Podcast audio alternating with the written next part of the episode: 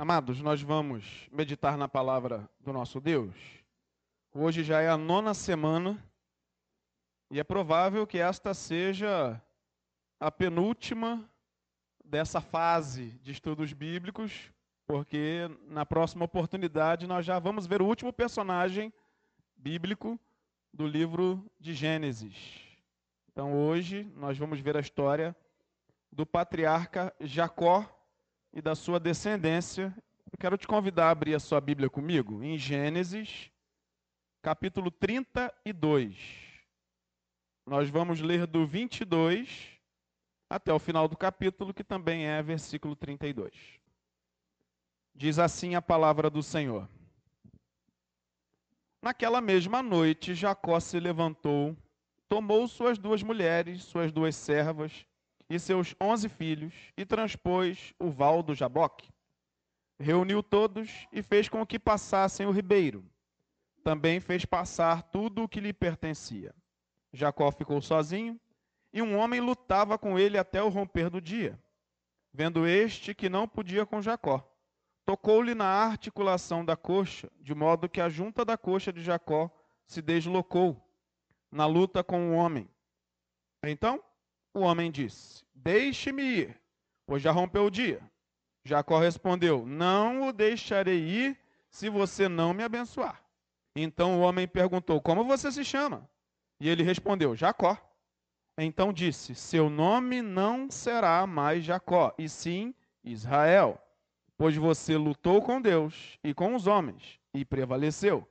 Jacó disse: Por favor, diga-me como você se chama. E ele respondeu: Porque você pergunta pelo meu nome? E o abençoou ali. Jacó deu a aquele lugar o nome de Peniel, pois disse: Vi Deus face a face, e a minha vida foi salva. Nasceu-lhe o sol quando ele atravessava Peniel, e mancava por causa da coxa.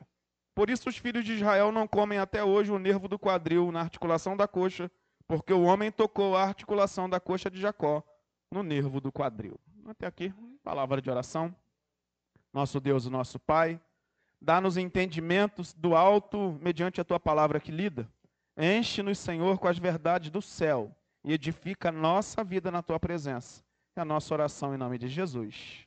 Amém. Na última mensagem, o que a gente viu foi a história do patriarca Isaac e dos seus dois filhos, Esaú e Jacó dois filhos gêmeos que lhe nasceram. E a palavra de Deus diz que já no ventre o Senhor havia adiantado que o filho mais novo, ou seja, Jacó, seria senhor sobre o filho mais velho, Esaú. E depois de toda a trama de Jacó com sua mãe Rebeca, Esaú fica tão tomado de raiva que diz assim: eu vou, eu vou matar meu irmão. E a mãe dele, ouvindo aquela história, diz assim: é melhor você fugir. Vai para a casa do seu tio Labão. Porque lá você de repente vai ficar protegido contra a ira de Esaú. O que, que Jacó faz? Ele reúne o que dá para reunir e parte. Ele vai para a casa do seu tio Labão. Isso está lá no capítulo 28 de Gênesis. O que, que Jacó está fazendo? Ele não só está deixando a sua casa, mas ele está indo para formar uma família. Se você percebeu, toda a genealogia dos patriarcas era formada dentro da própria parentela. Abraão e Sara tinham parentesco, depois Isaac e Rebeca tinham um grau de parentesco, e agora Jacó vai à parentela da mãe dele, ou seja, Labão, né, parente de sua mãe, e ele quer ali encontrar para si uma esposa. E ele vai a caminho desse lugar. Só que a Bíblia diz que enquanto ele caminhava na direção da terra onde Labão morava, tudo o que ele levava era um cajado. Você entendeu que tudo aquilo que ele fez com o seu irmão, toda a enganação que ele fez com o seu irmão e a sua eventual fuga, tirou dele a possibilidade de levar tudo o que ele queria, porque ele queria herança. Ele queria os bens do seu pai, ele queria isso. Mas agora ele sai somente com um cajado em mãos, e a Bíblia diz que ele para no lugar para dormir. E ele coloca o seu cajado apoiado e ele só encontra uma pedra por travesseiro. E ele ali deita, dorme, e nessa oportunidade a Bíblia diz que ele tem um sonho revelatório. Deus fala com ele por meio daquele sonho, dizendo que é com ele. Não só isso, diz a ele que as bênçãos de Abraão e de Isaac são promessa para ele, Jacó. E ele então, naquela visão tão transcendental que ele está vendo, negócio sobrenatural, ele é tomado de um temor tão grande porque ele não tinha vivido nenhuma experiência desse tipo com Deus ainda. Ele diz assim: se o Senhor for comigo, se o Senhor me levar em segurança à terra de Labão, meu tio, e depois me trouxer em segurança para minha família, eu te servirei para o resto da minha vida. E ele ali levanta um altar como testemunha dessa promessa que ele faz de fidelidade ao Senhor por toda a sua vida. Eu acabei de resumir o capítulo 28 de Gênesis para você. Aí agora então segue-se a história no capítulo 29, ele chega nessa tal terra que ele é, pretendia chegar, onde mora o seu tio Labão.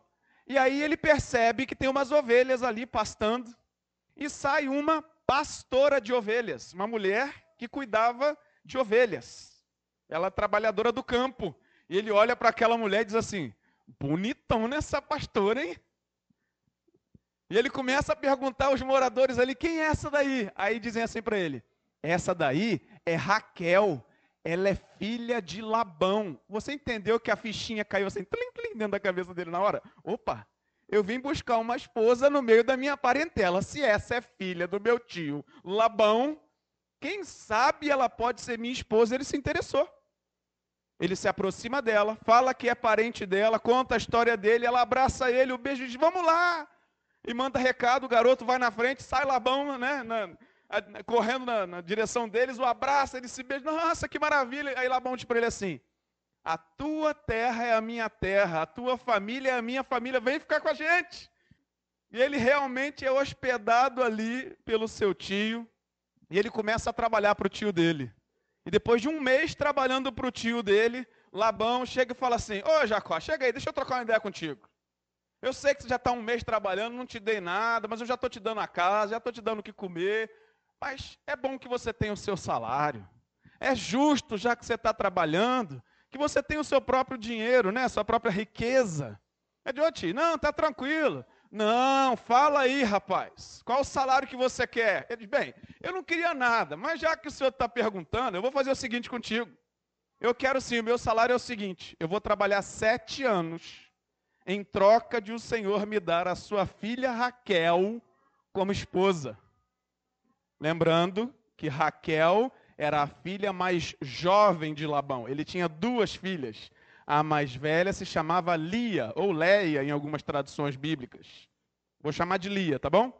Então Lia era a filha mais velha e Raquel a mais jovem. Ele diz: tá ótimo, vamos fazer assim. Aí ele junta todo mundo, ele celebra aquilo tudo e fala: agora, então Jacó vai trabalhar sete anos para ter a mão da minha filha mais jovem. E aí o que, que acontece? Jacó trabalha por sete anos para o seu tio Labão. Depois de sete anos, o que, que ele está aguardando agora? Ele falou: Ó, tio, já trabalhei sete anos. Está na hora do Senhor cumprir a sua promessa comigo. Aí Labão, é verdade, rapaz. Nós vamos fazer o seguinte: vamos nos unir e nós vamos celebrar o banquete do casamento aqui. Agora, aquele foi do noivado, né? Hoje nós vamos celebrar o casamento. Aí junta a família, a parentela, ele faz aquela festança toda. E aí, no apagar das luzes, a mulher normalmente colocava um véu sobre o rosto. E ele então diz assim: Vai lá para a tua tenda que eu levo a minha filha lá para você. Então Jacó vai para a tenda, e daqui a pouco entra uma das filhas com aquele véu, e ele a recebe por esposa. No outro dia de manhã, quando ele acorda, que ele bate o olho e fala: O que, que é isso? Não é Raquel, é Lia que está aqui. Labão me enganou. Ele disse que me daria Raquel, mas ele me deu Lia. E ele vai enfurecido, chega lá perto do tio dele e diz: Que foi isso que fizeste comigo? O Senhor disse que daria a mão da tua filha mais jovem. Ele diz: Mas não é costume nosso que a filha mais nova case primeiro. Já que você queria levar a mais jovem, no pacote estava a mais velha primeiro. Aí ele dizia: Agora o que eu faço? Ele fala: É simples. Você quer ter Raquel como esposa? Claro que eu quero. Não. você primeiro vai passar esse tempo de núpcias. Irmãos, era sete a dez dias que eles comemoravam. Passou esse tempo de núpcias, eu te entrego, Raquel, você vai ter duas esposas imediatamente. Só que tem um detalhe. Pequeno detalhe, inclusive. Você vai trabalhar outros sete anos para mim, porque você levou duas, eu te prometi uma só. E Raquel é, aceita aquilo tudo, Jacó também, passou as núpcias, Jacó recebe sua esposa é, Raquel, ele também recebe duas servas junto. Cada uma das filhas leva uma serva, Bila e Zilpa. Você entendeu que o homem trabalhou sete anos e em poucos dias ele estava com quatro mulheres dentro de casa? Você entendeu isso? Ele tinha que trabalhar para Labão, mas ele tinha que sustentar quatro mulheres dentro de casa. Duas, a princípio, não eram suas esposas, eram servas das suas esposas. Ele agora tem esse desafio de trabalhar mais sete anos para o seu tio. E o que ele faz? Ele deixa ali o couro dele. O seu suor é derramado ali. Mas a Bíblia nos diz que Deus abençoa Jacó sobremaneira. E tem mais. Labão fala assim: nós vamos fazer o seguinte: você vai cuidar do meu rebanho e eu quero trabalhar com você da seguinte maneira. Eu tenho ovelhas aqui que são branquinhas, outras são salpicadas, outras são listradas, e a gente vai combinar da seguinte maneira: o seu salário vai ser assim. Todas as ovelhas branquinhas são minhas, Labão dizendo. Mas as ovelhas que forem salpicadas e listradas são suas. Esse é o teu salário. Não vou te dar dinheiro. É do rebanho que você vai tirar. Aí Jacó diz assim: Ah, é? Tá certo, combinado. Labão, muito do esperto, vai lá e pega os bodes listrados e salpicados e leva a três dias de distância da onde o rebanho fica, para que não tivesse chance de nascer ovelhas que fossem salpicadas e listradas. Ele diz: Agora eu quero ver, ele vai trabalhar para mim, eu vou ficar rico e ele não vai ter nada. A Bíblia diz que Jacó percebe isso. Ele ora ao Senhor que dá sabedoria para ele. E ele começa a fazer algumas estratégias, e aquilo que era incomum, se não impossível, começa a acontecer. A genética é posta em ação pelas mãos do Criador, e mesmo tendo só ovelhas ali aparentemente branquinhas e lisinhas, começam a nascer ovelhas listradas e salpicadas. Labão bate o olho e diz: Não, tem alguma coisa errada, é você que está me enganando. Ele diz: Não, o Senhor está me abençoando. Então nós vamos trocar. Eu é que vou ficar com as salpicadas e listradas e você vai ficar com as branquinhas. Aí Jacó, tá certo então, então vamos trocar dessa, dessa vez fica assim, é, da próxima cria, então a gente inverte. Ele, isso, exatamente. Aí o que, que acontece? Fala para mim. A mão de Deus age novamente, nasce um monte de ovelhinha branquinha. Aí Labão diz: Não é possível, irmãos. Sabe quantas vezes Labão mudou o salário de Jacó? Dez vezes. Está escrito aí em Gênesis 31, 7. Dez vezes Labão mudou o salário de Jacó, tentando enganá-lo. Você percebeu uma lição aqui? Jacó, quando nasceu, nasceu agarrado ao calcanhar do seu irmão Esaú, lei do menor esforço, né? Já está agarrado no calcanhar do irmão. O nome Jacó, a princípio, representava calcanhar. Mas ao longo da sua jornada de vida foi ganhando outro significado: enganador, suplantador, aquele que queria levar vantagem sobre seu irmão. Ao longo de toda a sua vida, ele foi marcado por ser um enganador. E agora que ele teve um encontro com Deus e está na casa do seu tio, o que, que ele está vivendo? Sendo enganado. Na semana passada eu disse assim: lembrem-se, irmãos, a vida é uma semeadura, nós vamos andando e lançando sementes, andando e lançando sementes, mas essas sementes, muitas delas, vão germinar e vão frutificar. Se você estiver lançando semente de honra, o que, que, você vai colher? Honra. Mas no caso de Jacó, ele semeou engano. O que, que ele estava colhendo? Engano. Mesmo tendo tido um encontro com Deus, que eu te falei isso ainda há pouco, que ele teve esse encontro com Deus, ele não deixou de colher as consequências de uma vida errada, de transgressão que ele havia vivido. Depois de muito conflito naquela família com seu tio, ele disse assim: Eu tenho que ir embora. Eu não posso mais permanecer aqui. Não dá para eu continuar vivendo assim, os conflitos estão muito intensos. Agora os filhos de Labão começam a ver a riqueza de Jacó, porque Jacó ficou rico, irmãos. Chegou com um cajado, mas agora ele tem mais rebanho do que Labão. Os filhos de Labão dizem assim: ele está roubando nosso pai. Ele tem que ir embora. Ele não pode mais ficar aqui, não. E ele fica incomodado com aquele conflito todo na família. E sabe o que, que ele faz? Ele chama as esposas, as duas esposas, e diz assim: Eu preciso ir embora. Nós precisamos deixar este lugar. Eu preciso voltar para a terra dos meus pais. E as esposas dizem assim: Mas, é, Jacó, nós já temos 11 filhos. Havia, havia uma disputa entre aquelas irmãs, ao ponto de uma querer ter mais filho que a outra, de entregarem as, as servas para que Jacó pudesse ter filhos. Ele tinha já filho com as quatro mulheres, quer dizer, com três, até um, um dado momento com três, depois ele tem também com a sua amada Raquel. Onze filhos a princípio, dos doze que ele veio a ter homens. Ele diz assim: não, mas eu preciso ir embora. E aí, Gênesis 31, versículo 3 diz que Deus fala com Jacó e diz assim: Você deve voltar para casa do seu pai. Eu vou ser com você e vou te abençoar. Irmãos, ele saiu de lá fugido, você lembra disso? Com medo de morrer pelas mãos do seu irmão Esaú por causa de tudo o que ele tinha feito. Ele agora está diante de uma palavra de Deus. Aí, ouça agora, ouça agora o que eu vou te dizer. O conflito que está generalizado está tirando ele da zona de conforto.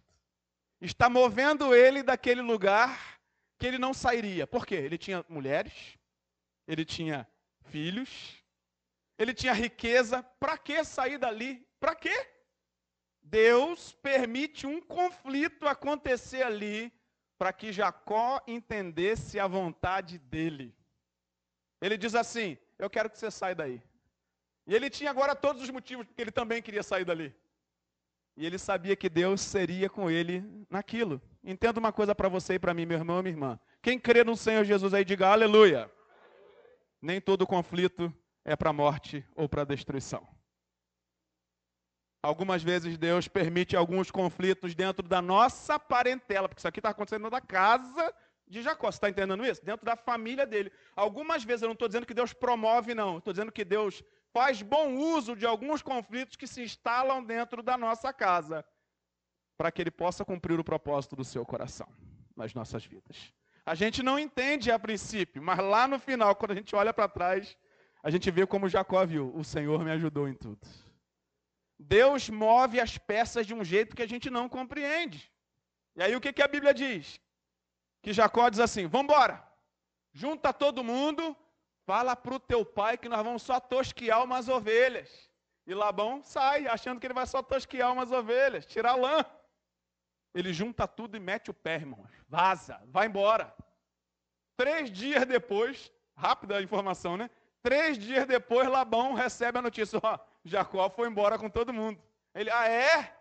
Partiu atrás, irmãos.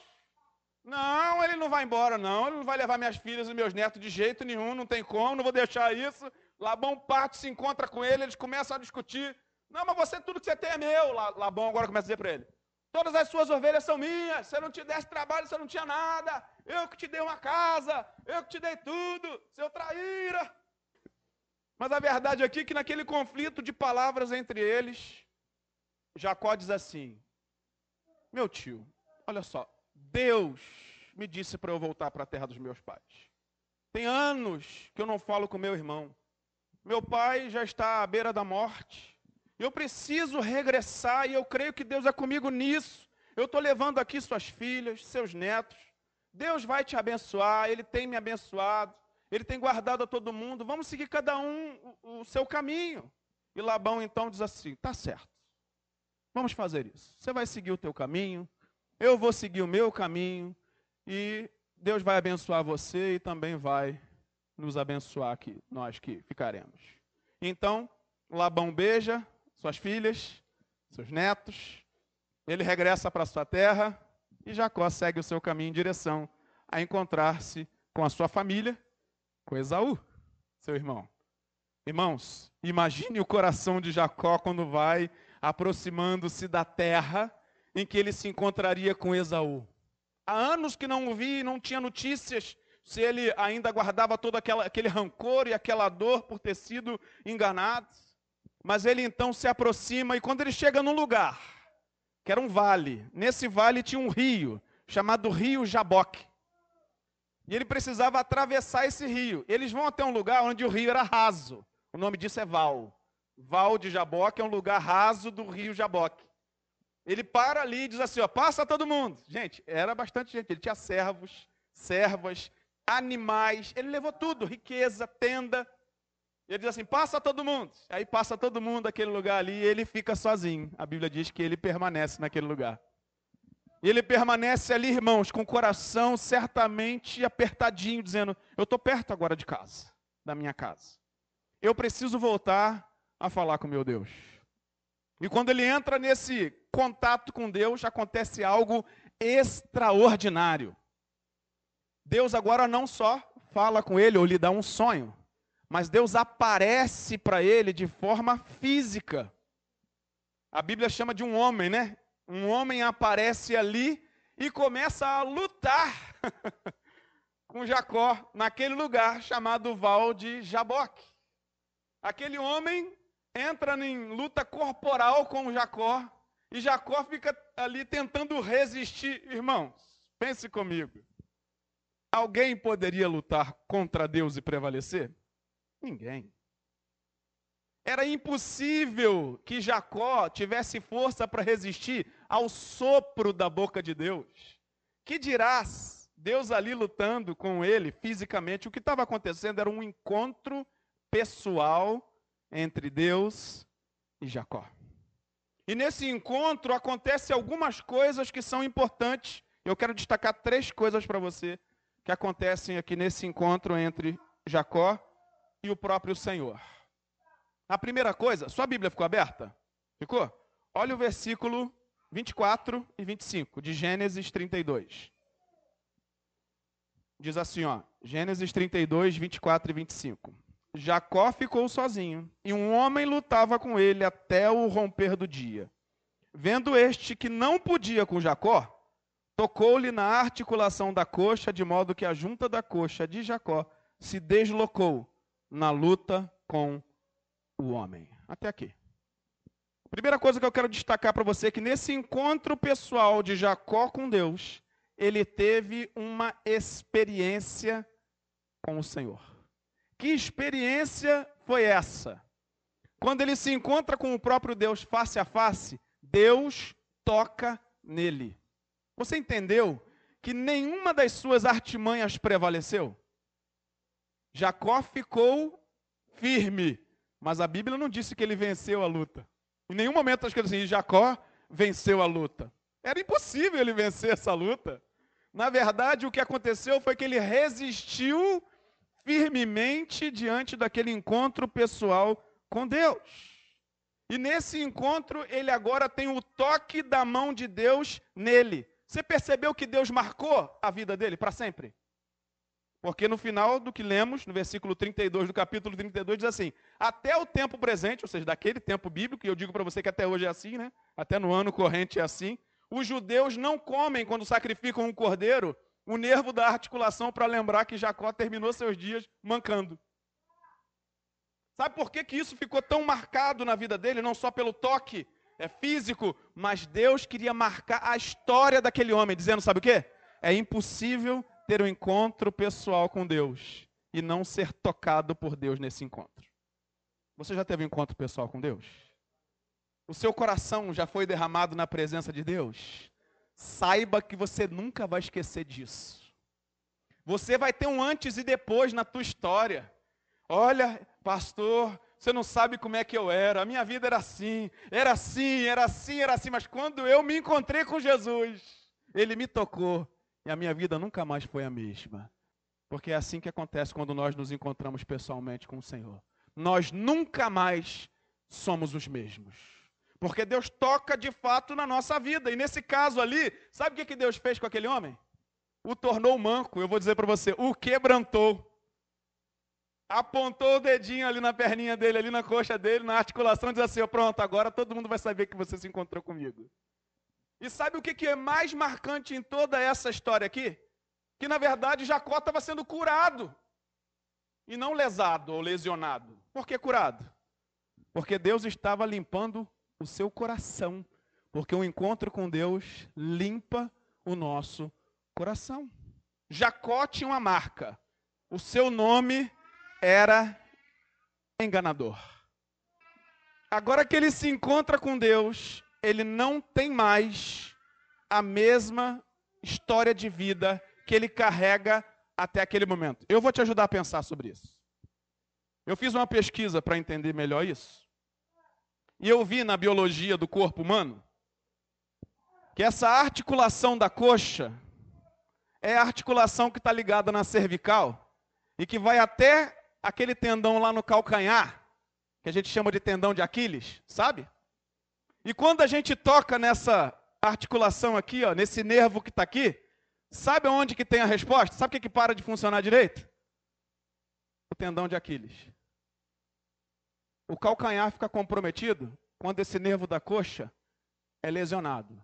Pastor, o que, que isso tem a ver? Não entendi nada. Vou te ajudar. Jacó, como que ele nasceu? Segurando o calcanhar de seu irmão Esaú. Está começando a fazer a compreensão aí? O nome dele significa calcanhar. Por quê? Porque ele era um enganador, sempre no calcanhar do seu irmão. E ele enganou o irmão dele mais de uma vez. Ele fez isso. Enganou seu pai também. Agora o seu nome era enganador. E ele se encontra com Deus. Deus transforma o coração dele. Mas qual foi a marca visível? Ele toca no nervo da articulação, o que que para de funcionar? Calcanhar. Está entendendo? Deus diz assim: se o teu calcanhar era o que te levava a pecar, acabou. Agora não leva mais. Não só isso. Deus fala assim: peraí, qual é o teu nome mesmo? Eu te pergunto: Deus não sabia o nome de Jacó, não? Sim ou não? Claro que sabia. Por que, que ele pergunta? Porque ele faz Jacó confessar para Deus quem ele era. Ele diz: Eu sou Jacó. Sabe o que ele está dizendo? Eu realmente sou um enganador. E quando ele confessa que ele é um enganador, Deus diz assim para ele: De hoje em diante você não será mais Jacó, ou seja, você não vai ser mais um enganador. O seu nome será Israel, que significa príncipe do Senhor. Você está entendendo o que Deus está fazendo na história de Jacó? Ele não só está mudando um, um cenário pontual da vida dele, ele está mudando a história toda daquele homem a vida dele foi completamente transformada nesse encontro com Deus. Ou seja, Jacó tem a sua identidade mudada. E não só isso, a Bíblia diz assim: e o Senhor o abençoou. E aí você vai dizer assim, pastor, mas ele já era tão abençoado. O pai dele tinha dado a benção da primogenitura lá atrás. Ele enriqueceu quando estava na família de Labão. O que é mais que Deus ia abençoar ele? Quer maior benção de que ter uma vida restaurada, um coração novo e o seu caráter transformado por Deus? Ele diz: Você não é mais enganador. Olha que bênção preciosa que Jacó recebe tudo de uma vez. Agora Jacó está encorajado. Ele diz assim: Agora eu vou encontrar com meu irmão Esaú. Vamos ler como é que foi o encontro dele? Já adianto que é emocionante. Capítulo 33. Quando Jacó ergueu os olhos, viu que Esaú se aproximava, e com ele quatrocentos homens.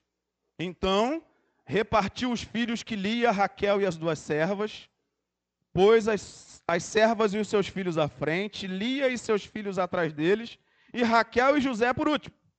E ele mesmo, adiantando-se, prostrou-se em terra sete vezes, até aproximar-se de seu irmão.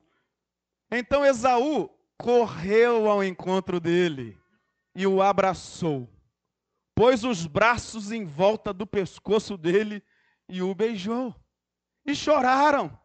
Daí, levantando os olhos, Esaú viu as mulheres e os meninos e disse: Quem são estes que estão com você? Jacó respondeu: Os filhos com que Deus agraciou este teu servo. Então se aproximaram as servas, elas e seus filhos, e se prostraram. Chegaram também Lia e seus filhos e se prostraram. E por último chegaram José e Raquel e se prostraram. Esaú perguntou: Qual é o propósito com todos esses grupos que encontrei? Jacó respondeu: É para obter favor na presença de meu senhor. Então Esaú disse: Eu tenho muitos bens, meu irmão. Guarde o que você tem. Mas Jacó insistiu: Não recuse. Se alcancei favor na sua presença, peço que aceite o meu presente. Porque ver o seu rosto é como contemplar o semblante de Deus. E você me acolheu tão bem. Portanto, aceite o meu presente, porque eu lhe trouxe. Porque Deus tem sido generoso para comigo e tenho fartura. E insistiu com ele até que o aceitou. Então Esaú disse: Vamos partir e seguir viagem, eu irei à sua frente. Porém, Jacó lhe disse: Meu senhor sabe que estes meninos são fracos, e tenho comigo ovelhas e vacas de leite. Se forçados a caminhar demais um só dia, morrerão todos os rebanhos. Passe, meu senhor, adiante de seu servo. Eu seguirei aos poucos no passo do gado que me vai à frente e no passo dos meninos, até chegar ao meu senhor em Seir. Esaú respondeu: Então permita que eu deixe com você alguns dessa gente que está comigo. Jacó respondeu: Para quê? Basta que eu alcance favor aos olhos do meu senhor. Assim, naquele dia, Esaú voltou para sair pelo caminho por onde tinha vindo, e Jacó para Sucote, e edificou para si uma casa, e fez cabanas para o seu gado. Por isso o lugar se chamou Sucote. Voltando de Padã Arã, Jacó chegou são e salvo à cidade de Siquém, que está na terra de Canaã, e armou sua tenda junto à cidade. A parte do campo onde tinha armado a sua tenda, ele comprou dos filhos de Amor, pai de Siquém, por cem peças de dinheiro, e levantou ali um altar, e lhe deu o nome de Deus, o Deus de Israel. Entendeu o que, que aconteceu? Ele estava com medo de que Esaú descontasse toda a sua ira e sua mágoa nele. E quando ele fica sabendo que ele vem com 400 homens, ele fala: Ih, rapaz, deu errado. Ele está vindo com 400 homens, ele vai matar a gente. Vamos separar o seguinte: a gente separa o povo aqui para dar tempo de um pouco de vocês correrem se eles vierem atacando. Mas na verdade o que acontece é o oposto. Deus tinha dito para ele lá em Gênesis 31, 3: Volte para a tua casa, eu vou ser com você e vou te abençoar. E ele volta, ele obedece ao Senhor. E nessa volta, Deus restaura todas as coisas naquele lar. Queridos, entenda uma verdade. O nosso Deus tem planos perfeitos. Tudo o que ele disser que vai fazer, ele vai fazer. Se ele começar uma obra na tua vida, na tua história, na tua família, você vai olhar e falar: Meu Deus, está dando tudo errado. Está tudo fugindo do controle, parece que o Senhor me esqueceu. Jacó talvez tenha passado por isso mais de uma vez. Mas no final da sua história, ele percebeu que estava debaixo da honra de Deus, porque depois que ele teve um encontro com Deus, ele não foi mais um enganador, ele foi um homem adorador. Cada vez que ele se encontrava com Deus, ele era abençoado, ele erguia um altar e bendizia o nome do Senhor. Como é que essa história então tem um fim? A Bíblia diz que o Senhor, lá no capítulo 35, fala para ele assim: ó, deixa eu te lembrar uma coisa, Jacó. Você lembra quando você estava fugindo do teu irmão? Você parou numa cidade chamada Betel. Você só tinha um cajado e você estava dormindo sobre uma pedra. Só isso que você tinha. Você falou para mim, você me jurou lá que se eu fosse com você, te abençoar, se você voltasse para sua casa são e salvo, que você ia retornar a Betel para me adorar. Eu quero que você volta lá. Porque eu já fiz isso tudo na tua vida. Sabe o que a Bíblia diz que ele faz? Ele volta lá, naquele lugar, que mais de 20 anos atrás ele tinha passado, ele para onde ele tinha deixado aquela, aquele altarzinho de pedras, e ali agora ele não volta só com um cajado. Ele tem uma família, ele tem riqueza, ele tem a amizade do seu irmão de volta, ele tem a sua vida restaurada. Mais do que isso, ele tem a presença de Deus dentro do seu coração. E ele louva ao Senhor ele bendiz a Deus de todo o seu coração. Note que Jacó deixou de ser um enganador para ser um homem adorador. É o que o Senhor faz na nossa vida. Quando Deus entra no nosso coração, a gente não consegue mais viver a velha vida. A gente só vive para a glória de Deus. Ele segue viagem, a Bíblia diz que ele se encontra com seu pai, seu pai vem a óbito. A sua esposa Raquel dá à luz um filho, o último, Benjamim, e também morre no parto. Ele então sepulta sua mulher, e ele então tem pelo menos, né, 12 filhos. Provavelmente ele teve filhas mulheres. A Bíblia só fala o nome de uma, que é Diná. As outras a Bíblia não fala, mas ela fala dos outros 12 filhos que é, Israel, né? Jacó teve o nome mudado para Israel, né? Israel teve 12 filhos. E Deus diz para ele assim: Sabe aquela promessa que eu fiz para Abraão, que ele seria pai de uma numerosa nação? Eu estou cumprindo em você. Os seus filhos é que vão dar origem a essa nação chamada Israel. Você entendeu que o povo de Deus é chamado de Israel de Deus? Que esse homem deu origem a esse povo chamado Israel? E que esse lugar, esse país chamado Israel, tem esse nome por causa desse homem que um dia se encontrou com Deus e teve a sua história restaurada? Você tem noção do que Deus pode fazer na vida de alguém? Ele teve esses filhos todos e um deles, que era o filho mais velho que ele teve com Raquel, se chamava José. Ele amava esse filho de todo o coração. E aí, sabe o que, que acontece? Acontece que ele tem um sonho. E desse sonho, uma história se desdobra que eu vou contar para você na próxima semana. Se você quiser saber a respeito, na próxima quarta-feira eu vou te contar essa história de José e os seus irmãos. A última história do relato do Gênesis, que é esse homem que é filho de Israel, de Jacó. E ele foi um homem abençoado por Deus. Que nós desejemos ter esse encontro com Deus. Que nós desejemos ter a nossa história transformada pelo Senhor e sermos por Ele guiados em toda a nossa história de vida. Que Deus te abençoe e que o Espírito Santo fale melhor ao teu coração. Vamos orar juntos. Deus Pai. Que essas verdades da tua palavra, que essa história até empolgante, possa encher o nosso coração, ó Deus, de desejo de abandonar a velha vida, de não permanecermos, Senhor, apegados a nenhum tipo de conduta, de prática, Senhor, que aborrece a Ti, que nos afasta do Senhor. Ajuda-nos, Senhor, a ter a nossa história de vida transformada na Tua presença. Se essa pessoa, Senhor, que ouve-me e que ora comigo nesse momento ainda não teve esse encontro contigo, eu te peço, Pai, proporciona esse momento para essa pessoa, para que ela possa ter a sua vida revigorada, restaurada, transformada.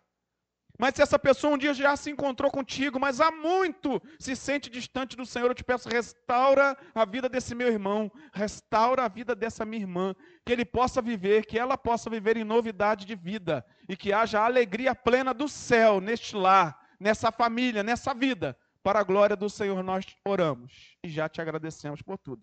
Em nome de Jesus. Amém. E amém.